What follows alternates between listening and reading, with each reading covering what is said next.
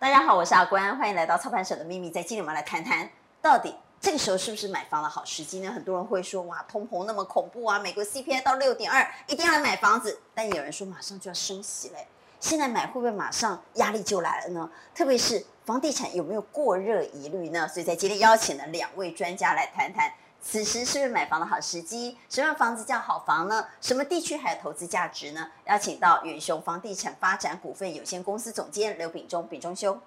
呃，阿关好，各位观众大家好，我是远雄房地产刘秉忠。好，这个很贴近市场哈，嗯，市场的第一线，最知道大的需求是什么，以及政治大学地震系系主任孙正义孙教授。阿关好，秉忠好，各位观众大家好。好，我们先来谈，现在是买房的好时机吗？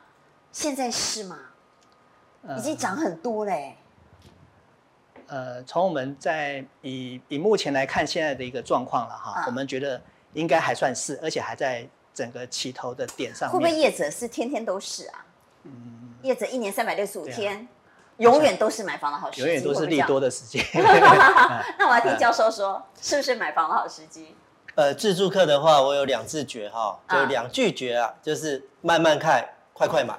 哦，看房子要慢，因为慢慢挑嘛，跟挑对象一样。可是，一旦挑中了，只要是自住客，就要赶快买，否则很容易就会被买走了。但是有一个前提，就是在容许的负荷范围内。所以，即便升息，它也只升一点点。但是，这个升息跟抗通通膨来讲，那或许你要有一个栖身之处。慢慢看，快快买，随时都是买房的好时机。随时都是，是自住客为主。那如果投资客呢？投资客的话，现在其实我们不要讲投资客，哪一个买房的人不是投资客的？我今天买房子，我将来会换屋，哦，都有可能嘛啊。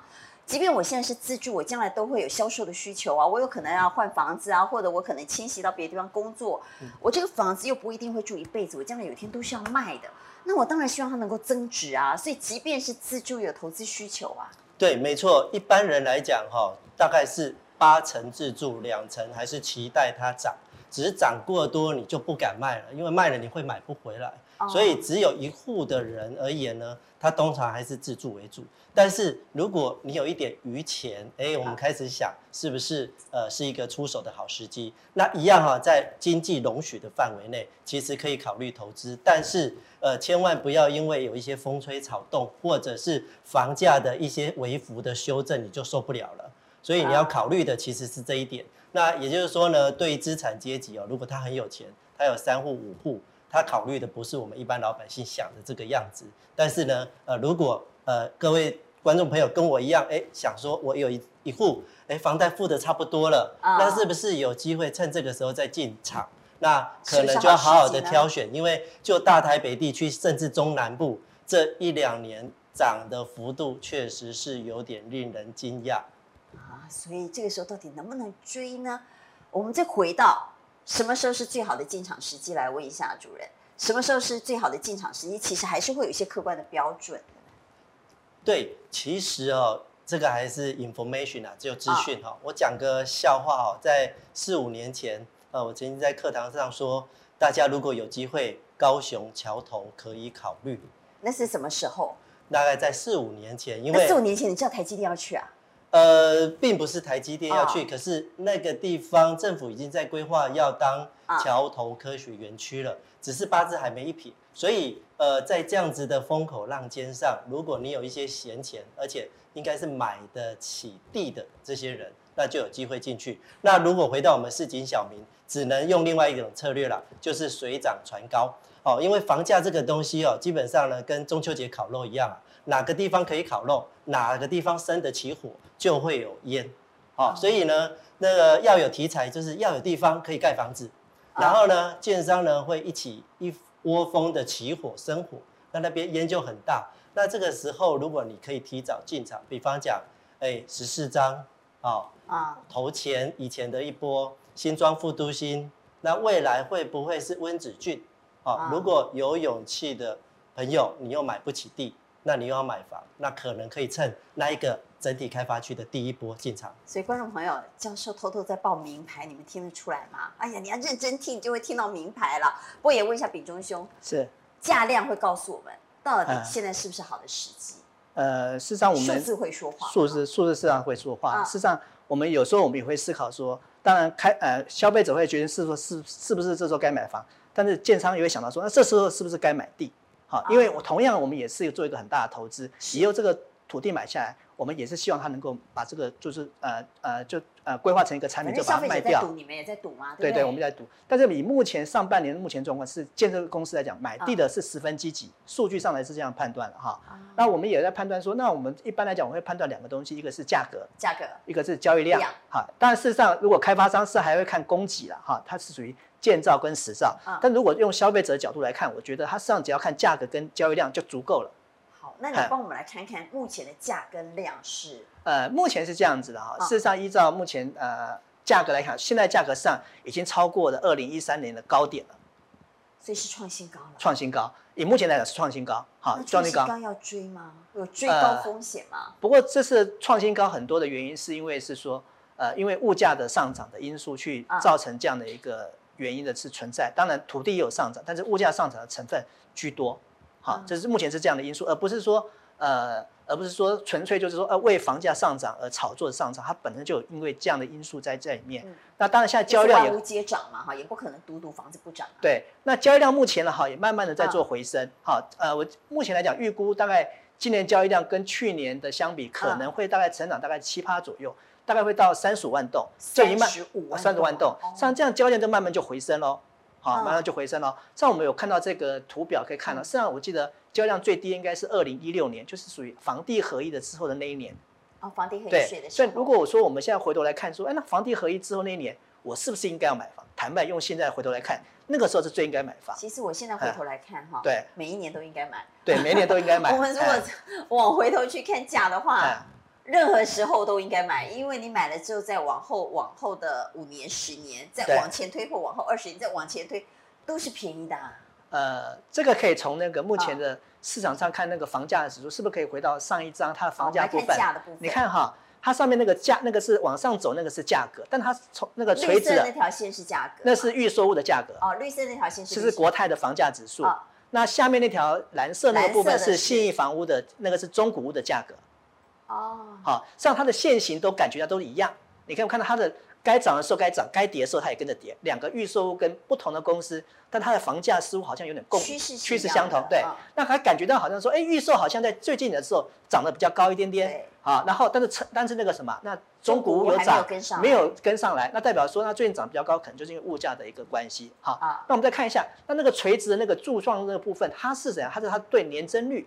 就是我对去年的成长率，所以说事实上嘛哈，它属于正成长的年嘛哈，跟负成长的部分，正成长是比较多哦，好，所以房价大部分的时候是属于上涨的，它跌的时候只有短短的几年而已。如果我们从上面来看，它只有在二零一五到二零一七年这个时候是下跌的，其他都是上涨的。嗯，好，所以我们的房子是跌少涨多，哎，对，应该是这样来看。也就是说，如果你买了房子，愿意长期持有，其实下跌的机会并不大。呃呃，下来就一定是不大的哈，除非从历史经验来看也是这样。好，所以呃，刚才谈到我们怎么判断到底是不是一个适合进场的时机？我看看来看去之后也不用判断了，只要有钱就可以买了嘛。有需要有钱就可以买，因为如果你愿意放长期的话，从历史经验来看，回头看都是便宜的。嗯，啊，越早买越好啊哈。但我怎么判断行情呢？因为其实市场的行情要。大家都希望能够买到相对合理或者相对的低价，嗯、但有的时候呢，那个价格太低了，公立是奥克利亚威姆啊了哈，所以到底什么价格是精准的？现在合理的房价？像现在市场上已经就是说，政府已经有做实价登录二点零嘛啊，但在实价登录这件事已经从呃，好像一百零一年开始到现在，上时间也长达十年的时间了哈。嗯、像这个政府也有做指数，也不是说民间在做，政府有做指数，上都可以参考。嗯那民间有很多的网站，好，明天很多的网站，你也可以从这个网站上面去做判断，说到底是什么样的东西是适合的，好，可能包含就内政部房价指数，你可以去查，然后可能有些其他像乐居、好时价，或是有些实价的登录网之类的东西，都可以去判断。但是即便是同一栋大楼，也会有高有低啊。呃，它因为它实价登录里面，它已经已经把它就是归户了，所以说它每个楼层的价格，它都把它写出来，它甚至交易过几次，你都已经可以查询得到。啊，好，这是我想嘛，哈，就是目前市场上。可以在现有的这个网站部分来讲，你们可以上网去搜寻的。啊，所以我们从呃，请教我们看一下哈，因为现在资讯真的很多嘛啊，是不是可以教我们看？我们看到画面上是以新北市的中和区为例，对，它会统计到呃，包括它历年的成交量，对不对？啊，历年的平均价格啊，是，这是区域的嘛，对不对？这是区域的部分，嗯、因为呃，我们像我们在以开发商来看这件事情，我们也会思考说，在这个这个涨幅这个阶段，我要买综合区还是买新庄区的土地？包含建消费者会买，建设公司也是碰到一样的问题，我们要看进去，对，我们要看这，我要看这个地方的人口跟产业的涨幅，它的年增率是不是有符合？或者说它人口是增加数量，这些都是要看人口，对，看人口还看就业。所以，我们一般消费者大部分的习惯就是有看房价，对不对？哎，这栋楼，嗯，上次交易是多少钱啊？去年交易多少钱？最近交易多少钱？我们都看价钱，但是其实还要看到人口的成长，对不对？人口可以看出这个区域它将来成长的趋势。呃，人人口它并不是一个绝对的数字，因为你看台北市人口都是属于下滑的啦，所以台北市房价还是上涨。但它事实上，它的家庭户数有时候人口下跌，但是家庭户数是会增加。哦，要看，对，看家庭，还看看家庭户数。但有些地方开始家庭户数也会开始渐减了，好像最近好像听台北市变成这样的一个状况了啊。但是我觉得，所以台北市就涨比较少啊，涨比较少，对，所以它的因为它的价格已经很高，所以它现在涨幅都比较低，那个比较低，当初比较现在比较低总价的地方，好像可能是台中、台南、高雄这样的一个区域。台中、台南、高雄，对，好，所以教授。我们要先看大环境，对不对？就是假设我今天要去新庄买房子，我先看看新庄到底它的趋势有没有机会向上。然后看完这个区有机会向上之后，我再回头来看我自己要买的那个小区，那个附近的环境到底现在实价登录。其实现在网站真的非常多了，除了政府的实价登录之外，民间也很多嘛。那像呃实价登录比价王，它甚至于会交易到细到说啊，到底你现在平均的趋势是怎么样？那它的那个。翻桌率啊，包括这栋楼的翻桌率，嗯，也就是它的那个交易频繁度，它都会做统计，所以这些都可以帮助我们找到真正合理的房价。对，没错，因为你要买房子哦，我刚刚说慢慢看，就是你要有耐心慢慢看，你就会找到那个交易比较冷的时候，这个时候呢，你就比较有斡旋的机会。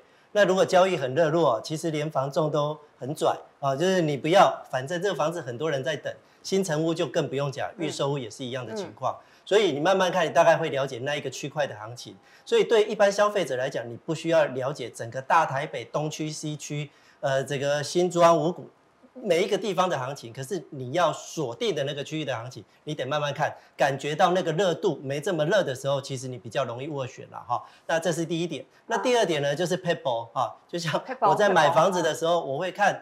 呃，有没有后续抬轿的机会？如果你要买到整区最后一栋房子，基本上需求就没有，这个机会就没有。但是呢，如果你买在整区的头几间房子，头几栋房子，那后面呢？因为建商会持续的卖房子，所以呢，他在卖的当下呢，他一定会卖的比前面还要贵。而且现在连预售都查得到价格了，对不对？以前预售大家比较搞不清楚嘛，现在连因为说实在，你去看预售，即便你到每个建案去看，你看得到只是牌价，你也没有办法看到真正的成交价。因为牌价和成交价之间通常还是会有一段差距，那到底他们溢价空间有多大，我们也搞不清楚。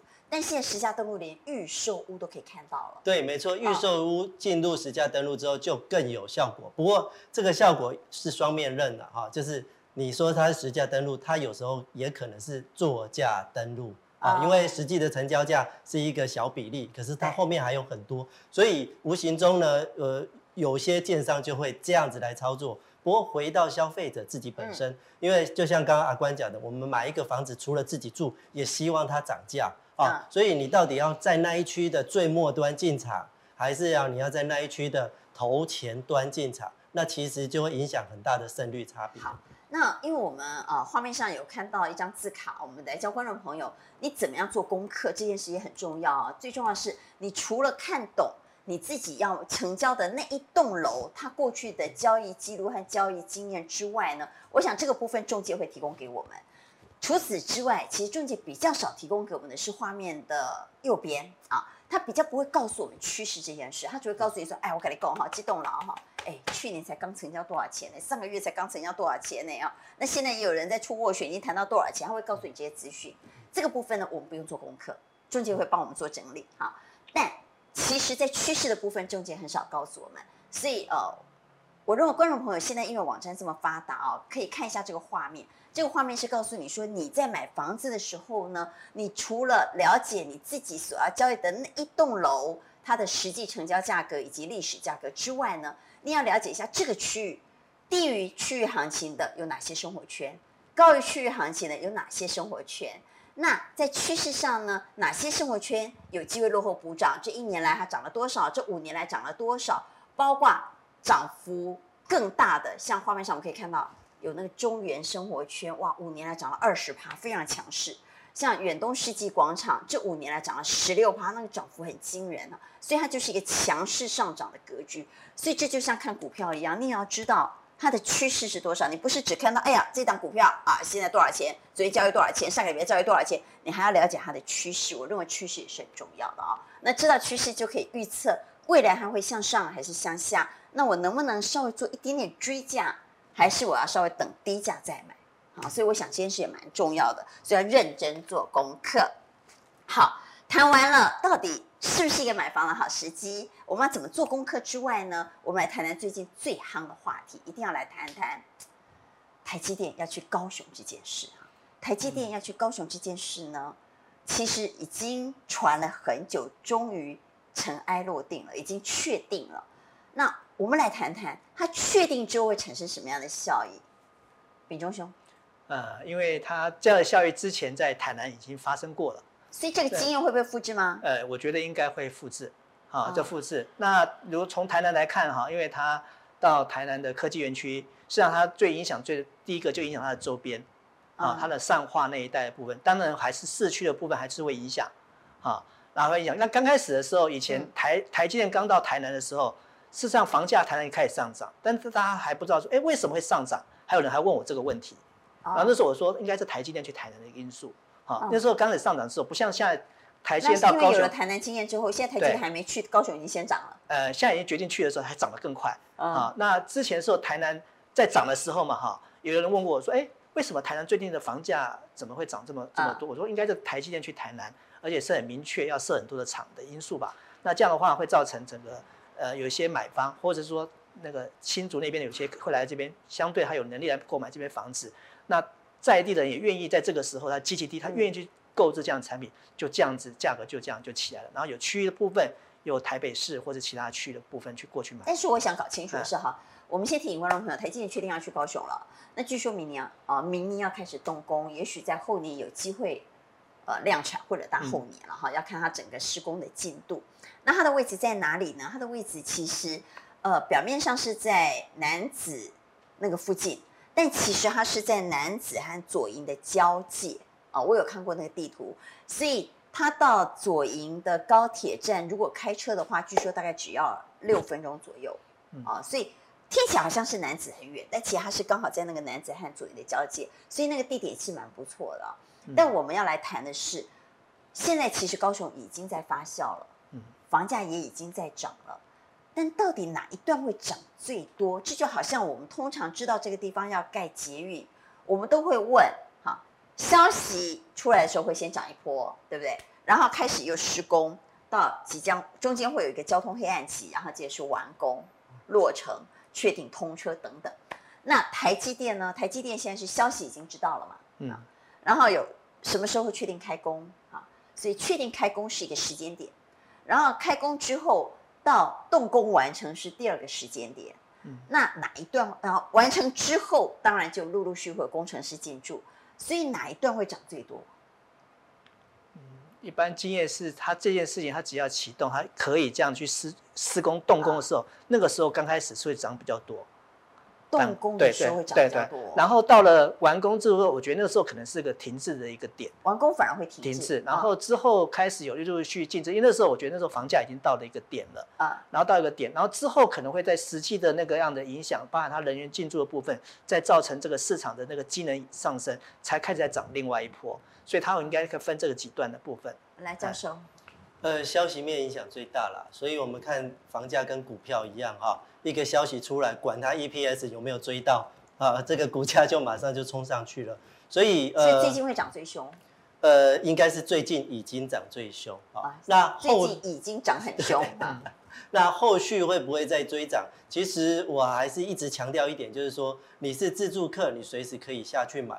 可是像我们在台北生活，呃，我本身是高雄人啦，所以很多这个包含成大的一些呃师长们，大家都觉得，第一，他觉得台积电不会下去，因为在那里。他们到现在还觉得台积电不会下去？呃，在发布这个新闻的前一天，我都还听到有一些成大的老师说，那边绝对不会去，因为什么什么什么什么。好，我听到的消息也是，我要呃台积电这件事呢，其实我在呃这个月这个月初，我曾经去高雄看房子。我去高雄看房子，那个时候呢，台积电还没有确定，那还没有确定，人家就问我朋友，就我回来看完房子回台北的时候，朋友就问我说，可不可以买台积电？到底会不会去？我还跟他说不会，因为呢，有某立委告诉我说不会去，他给我的理由是什么？他说因为那块地呢是呃炼油厂的地，下面都是石化管线。他说台积电啊，当初呢这块地评估了又评估，发现呢光整地就要花几百亿了。然后光整地的时间要花超过十年，想起来头很痛，很难，所以呢，恐怕去不了了。即便这块地已经是预定地了，整地这件事如果这个困难没办法解决，就去不了。好，所以立伟这样跟我讲，我想，嗯，那立伟讲的应该是真的吧？好，他们一定有沟通过，一定了解过了哈。想不到，我立马就跟我朋友讲，之后隔一个礼拜就说要去了。对，而且是瞬间就所以换句话就是说。在他发布消息之前，虽然这个消息有发酵，但很多人不相信。对。那如果很多人不相信，在消息确定之前，房价应该没有涨很多，对吧？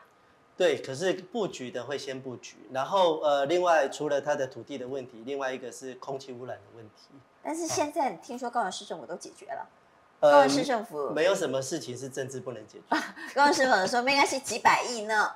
政府来想办法，台积电不用出，整地呢，政府想办法，台积电不用管，所以整地也好，费用也好，全部政府想办法。当然不是政府买单啊，就是说政府，嗯，让中油买单哈。所以呃，不管谁买单了，反而不是台积电买单了，那也帮台积电解决问题了。所以台积电应该是去得了了。那房价之前当然先布局的有买，但是如果像老师说的，你有很多朋友，他们都还是，即便在地人都觉得不会来，不会来的话。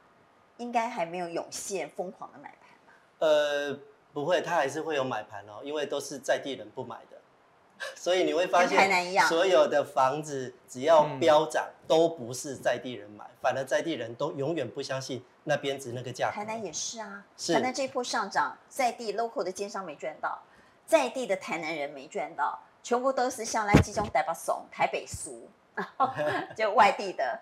然后大家都觉得哇，这个地方好便宜哦，所以你看这次台南在涨，都是外地的奸商去插旗，嗯、真正本地奸商他们不太相信呢。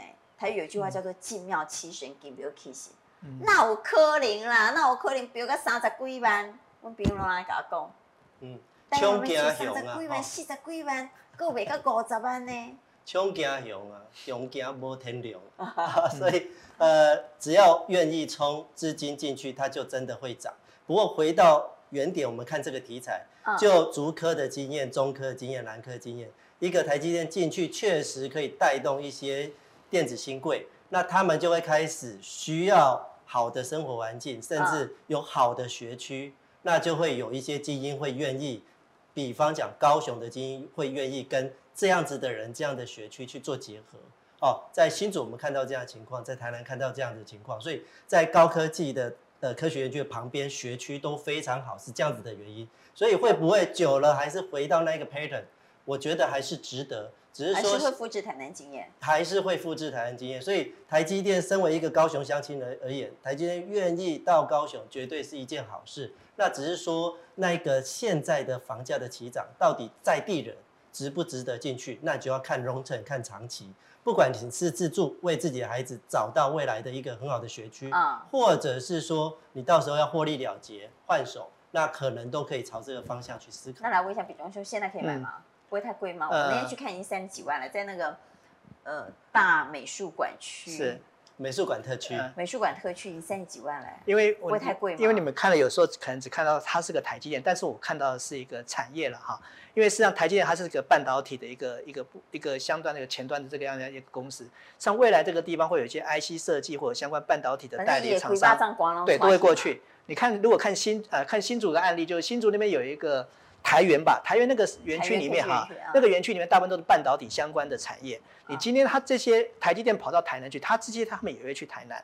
像他到他到高雄，他也会过去。就是他们只是为了要服务台积电，光台积电他们的消费，他这个机会，他就是他的这个供供应商之类的东西，他不会说我今天从新竹去服务他，或者从台南去服务他，他可能会就近就服务。反正他会规划光对。那所以说衍生这个台积电衍生之后，会衍生可能在那个地方会开始盖其他的厂类，或者有其他的产业也开始形成。所以台积电只是一个指标。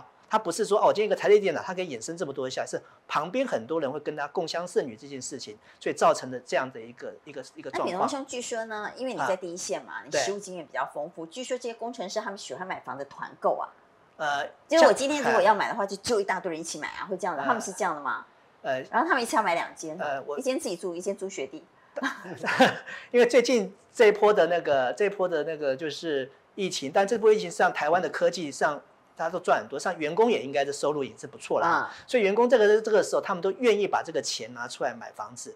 那以最近来讲的话，我记得好像前一阵的新竹是标的比较高一点，好，标了它涨。新竹永远都标对，标很高。那现在新竹它是最近涨幅是最高，嗯，最近涨幅它量没有那么多，但它价格标的比较高，所以这个都是跟科技业的相关的那些部分是有有一些相关的部分有有有有这些原因的。所以我觉得他们事实上是会在这个时候。买，而且他们认为他们有这样的一个预算。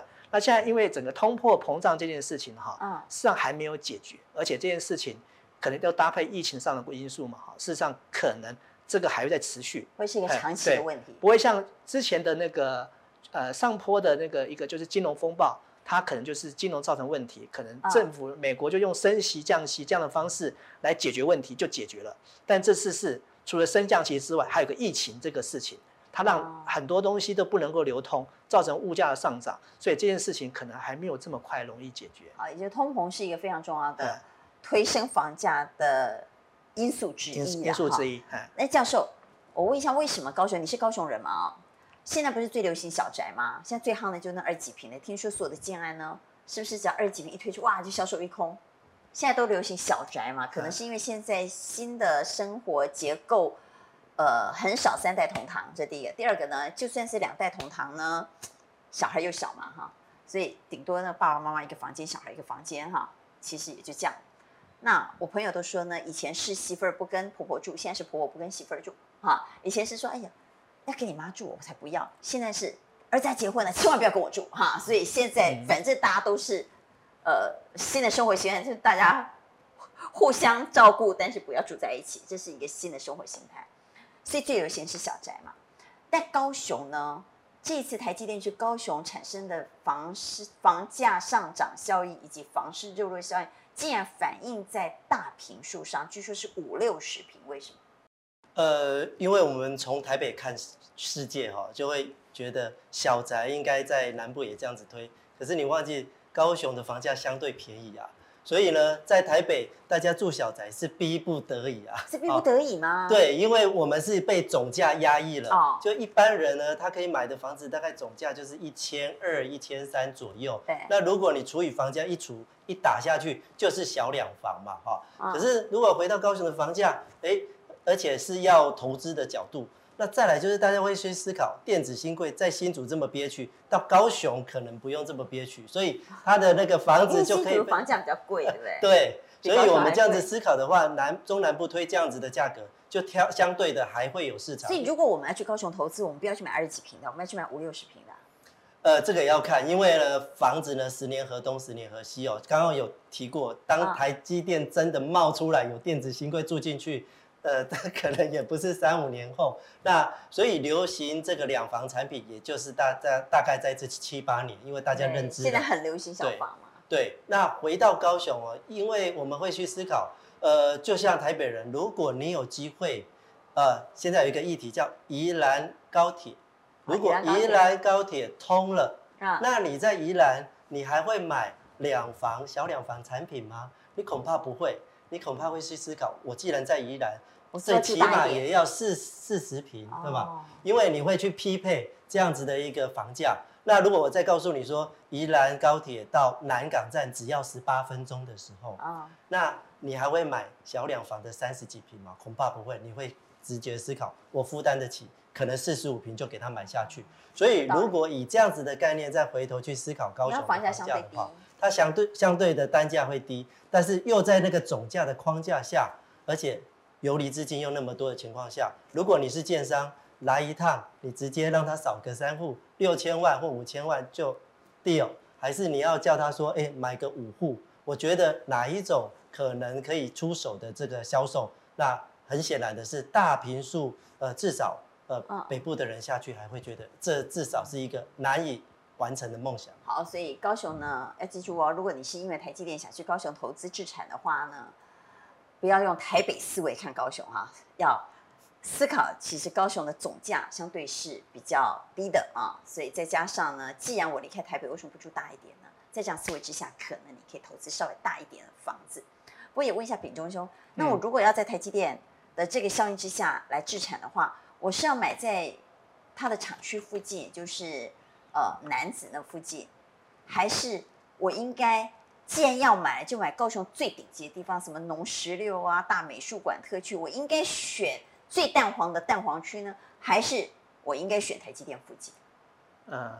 台积电的附近，它可能会短期有一个一个因素的上涨了哈。不过，因为台积电它设厂地方，以往它设的地方可能是比较偏，但是为它设这支点那个南子这个点，本身就是很好的地区了哈。因为很多很多在很多他们就基本上是往男子，甚至往更后面的那个更后面的可能是往桥头的方向方向过去，就是说本来首购就往那个方向过去的部分。当然现在整个这个这个是一个一个选项哈。不过一般我们会从现在那个男子那附近多少钱啊？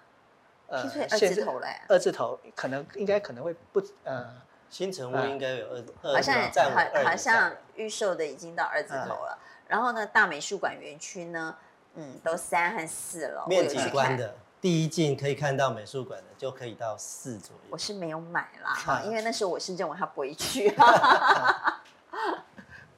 我 我从个最安全的角度来看这个事情，是说我建议去买交易量比较大的区域了哈，那个地方。区域在哪里？呃，我觉得男子那个地方应该交易量就已经很大了哦。好，可能还是凤山，还是凤山这个地方。你从你去你用那个私家登录去搜寻一下，是说你看哪个区域它的那个那个一团的户数是最多的，那就代表它的交易量是最大的区域。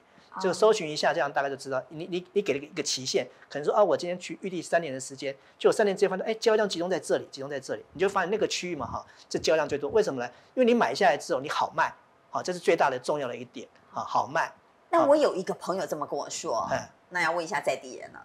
他说高雄的房租很低，如果今天你买了高雄的房子，那因为现在有房价合一税、房地合一税，所以呢，通常要放个五年，好。然后你才会才比较划算嘛，不然那课税不得了。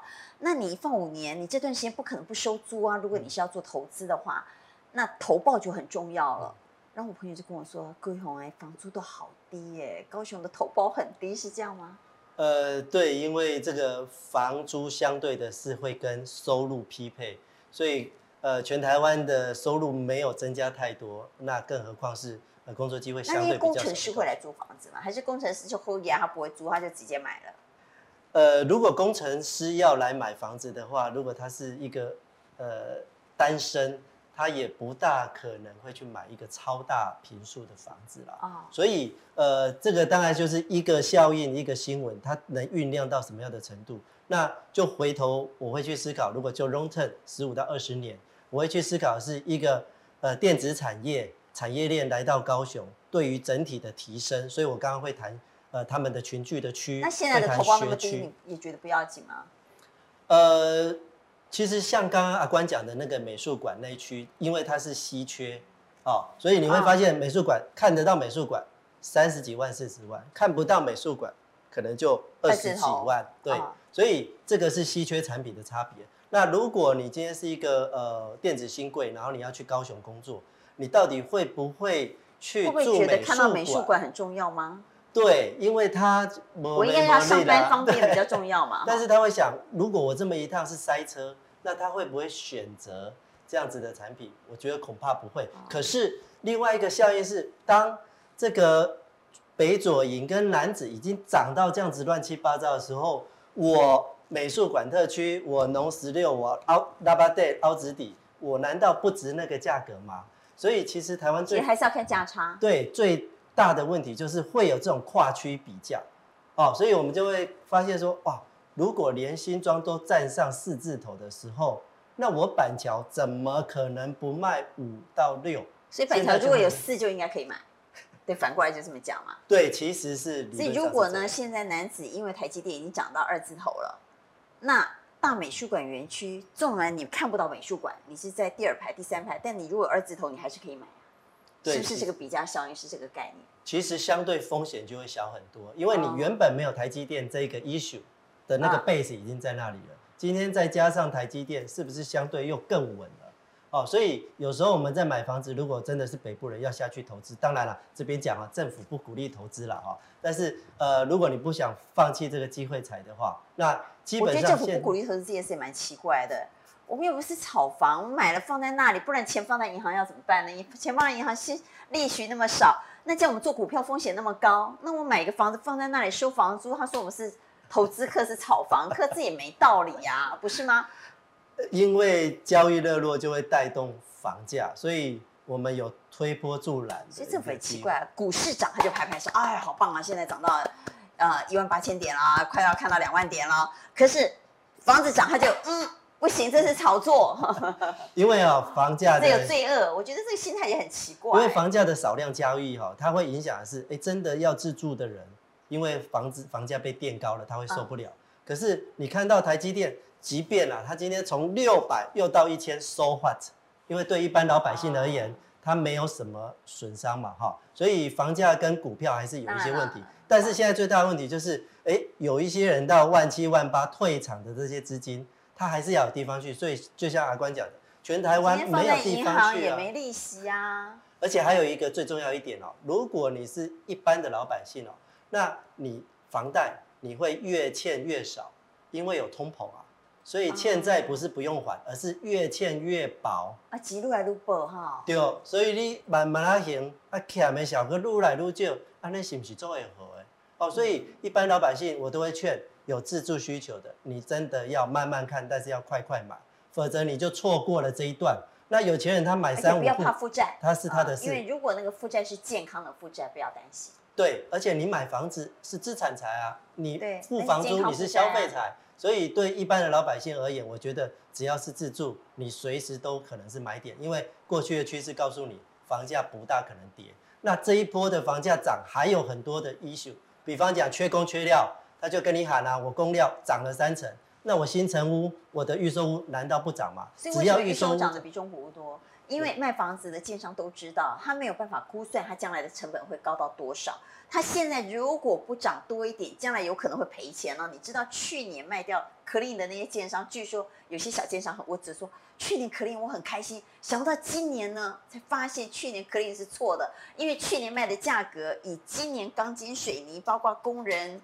成本的上涨，把它的获利吃掉之外呢，天公了解嘛，五啊，哎，这边这边无赚钱啊，对，所以为什么这一波预售会涨幅拉的比较大，是因为他们预期未来通膨的压力会比我们想象来的严重。谢谢今天的呃两位专家跟我们一起讨论，到底是不是应该买房子，什么样是好房子，而在区域上呢，我应该怎么选择呢？好，谢谢秉忠，谢谢小树，谢谢，谢谢大官。